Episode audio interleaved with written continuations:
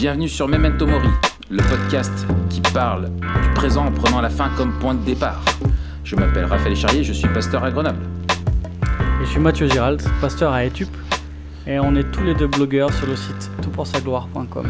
Alors aujourd'hui, épisode surprise suite à un fait réel, épisode sponsorisé par BFM TV, sponsorisé par euh, Twitter et sponsorisé par tous les bars PMU de France, tous les parcs, toutes les promenades en famille et par toutes les discussions sur euh, tous les réseaux sociaux. Aujourd'hui, Et aussi oui. sponsorisé par La chasse au trésor sur France 3, je sais pas si tu te souviens. C'est le bordel en hélicoptère. là. Ah oui, c'est ça. La chasse en hélicoptère, voilà, sponsorisé par euh, Supercopter, sponsorisé Super par tous les films de mafieux et sponsorisé par euh, surtout Redouane Faïd euh, en personne, non pas en personne, heureusement pour nous, mais un épisode donc sur le cas de Redouane Faïd, donc cette évasion euh, spectaculaire, euh, digne de, des films, hein, comme ça nous est relaté par les médias, et qui nous, a, qui nous interroge un peu. Et l'idée, c'était de faire un petit épisode euh, en réaction à ça, rapide, à chaud, juste quelques minutes, pour euh, dire tout simplement ce, ce que cet épisode nous fait penser, surtout son traitement euh, médiatique. Matt, qu'est-ce que tu penses? Non, non, je suis en train de te mettre mal là parce que c'est moi qui te propose de faire ça à l'arrache. Tu sais comment mettre toute mal à Ah mais vas-y, vas-y, je suis chaud. Allez, vas-y. voilà. Alors dis-moi, réaction à chaud. Je te tends le micro. Monsieur, qu'est-ce que vous pensez de ce qui s'est passé avec Redouane Faïd? Écoute, euh, si, si je réfléchis pas trop, euh, en termes théologiques et comme un chrétien, il y a un côté un peu kiffant au fait d'échapper euh, comme ça, et, surtout le côté spectaculaire en fait. Ouais. Euh, Il y a un truc on se dit, ouais, il est, il est fort quoi. Enfin, l'évasion, c'est- toujours aussi dire ou montrer qu'on est plus fort que le système et, qu'il y a un mec qui est plus fort que tout le système. Voilà. Et il y a un côté un peu comme ça où ça force le respect entre guillemets. Euh, après avoir réfléchi, je pense pas ça. Oui, oui, oui. Oui, oui. Mais si c'est à chaud, il y a un truc où tu dis, la première action c'est waouh, Ouais, tu vois, un truc comme ça. Ouais, c'est ça. Et toi? Bah, pareil, tout de suite, tu penses au film Les Évadés, tu penses à, Prison Break. L'évadé d'Alcatraz Voilà, exactement, L'évadé d'Alcatraz. avec, euh, avec euh, Clint Eastwood. C'est ça. Euh, et et, et tu, as, tu penses aussi à Prison Break euh, avec Michael Scofield et tout ça, tu vois. Mais tu que dis- la première saison. Que la première saison, oui, on est bien d'accord. Euh, et, et, et du coup, tu, voilà, tu penses à tout ça, et il y a, il y a une forme de fascination où tu te dis, mais en fait, tu n'arrives pas à croire que ce soit possible dans la, dans la vie réelle.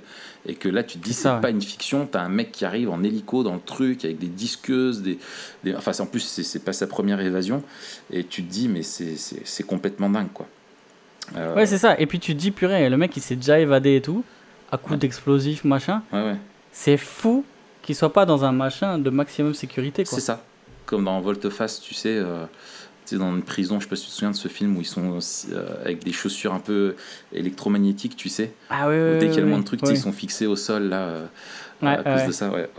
Non, mais c'est c'est euh, c'est ça, en fait, moi, ce que je, je trouve, il y a, y, a, y a une façon de traiter ça dans les médias où, où, où s'en- on, on en parle de façon très ambiguë et ambivalente et la façon dont les gens réagissent euh, aussi à ça.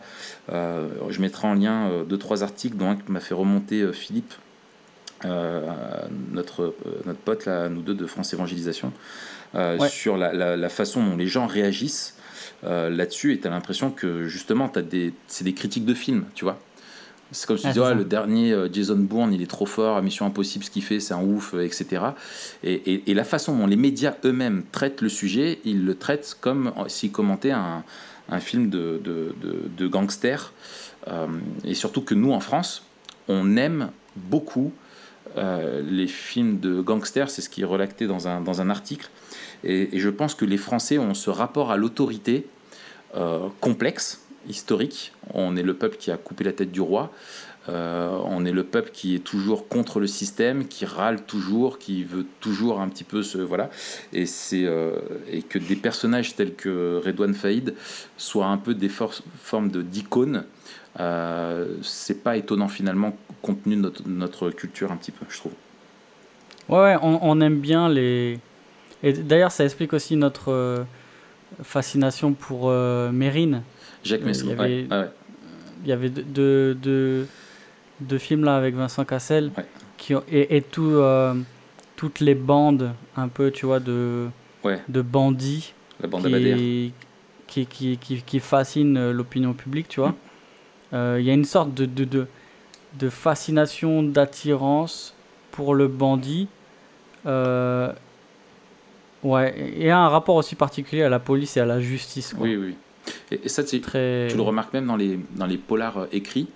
euh, les auteurs français sont beaucoup plus nuancés, je remarque, entre le méchant et le gentil, tu vois, sont beaucoup moins caricaturaux que, par exemple, dans la culture américaine. Ça, on en avait déjà parlé un petit peu dans l'épisode sur les polars. Ouais. Et, et au final, je trouve par contre que cette fascination qu'il y a, quand les journalistes poussent et tout, on rappelle quand même que derrière ça, il y a des gens qui sont choqués, qui ont, sont battus. On sait que voilà, dans une poursuite, il y avait une policière qui avait été tuée sous les balles euh, Ouais. de son équipe. Euh, Enfin voilà, il y, a- il y a des choses qui sont vraiment euh, graves, horribles, que si ça nous était arrivé à quelqu'un de notre famille, aucun de nous dirait ah ouais génial, il s'est évadé. Tu vois, mais C'est parce que justement on a, on a du mal à se rendre compte que c'est réel parce que ça ressemble tellement à de la fiction. Mais en fait, c'est plutôt l'inverse, c'est que la fiction souvent ressemble, s'inspire de la réalité, on oublie ça parce qu'on est dans un monde un peu uniformisé. Et l'autre point aussi que je trouve intéressant, c'est que quand tu regardes la personnalité, en ce moment, tu as ça, tu sais, dans les reportages, c'est attardons-nous sur la personnalité du terroriste, du braqueur, du gars et tout ça, tu vois. Ouais, et tu as tout le monde qui. Alors, on te fait venir une batterie d'experts, de psychologues, de criminologues, de tout ce qui finit en hog. Euh, tu vois, de synagogue et, euh, et les gars viennent et te disent euh, un petit peu alors après coup bah, c'est facile ce mec c'est un psychopathe il est ceci il est cela.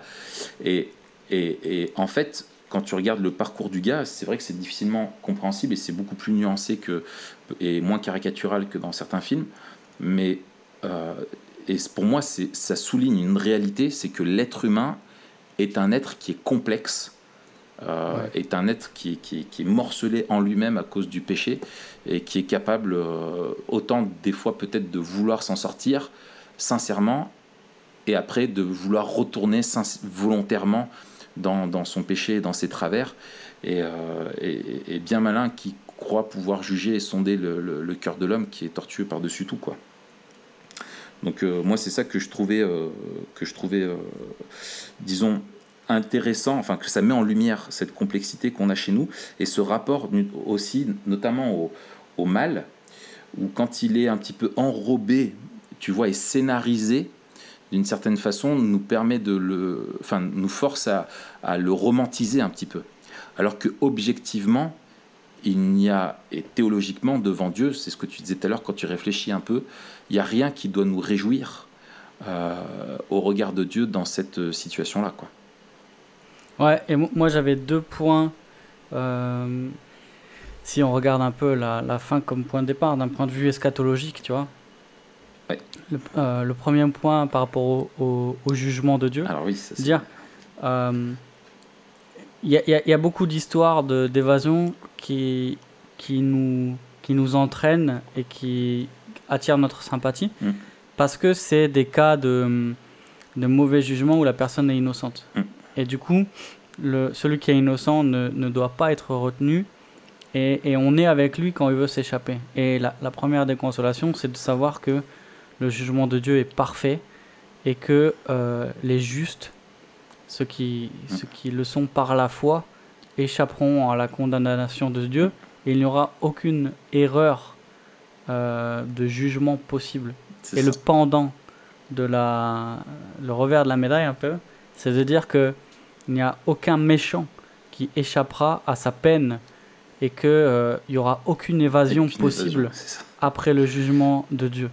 Et de dire euh, le juste ne sera pas euh, condamné Ouais. injustement et le méchant ne sera pas libérable ou ne pourra pas euh, s'échapper et, et euh, échapper à sa peine. C'est ça. Et, et, et voilà, ça, ça nous dit que euh, les, les, évasions comme ça nous disent que finalement, et on a touché deux mots dans le polar, la justice humaine est à la fois euh, corrompue, elle condamne mm. parfois des, des, innocents, elle est aussi euh, limitée dans le sens où elle laisse parfois échapper des coupables, mm. que ce soit parce qu'elle manque de les condamner à cause d'erreurs. Et là aussi, je, je, renvoie à un article que j'aurai sûrement écrit quand sortira le podcast sur la série Seven Seconds euh, sur Netflix qui parle d'une d'une injustice euh, judiciaire hmm. et, et, comment l'eschatologie peut nous aider à supporter ces injustices-là pendant le temps présent. Et, euh, et, voilà, donc cette vision du jugement final parfait de Dieu et, et, définitif doit nous faire réfléchir à la manière dont on, on lit les événements, mais à la manière aussi dont on comprend la justice aujourd'hui. C'est ça.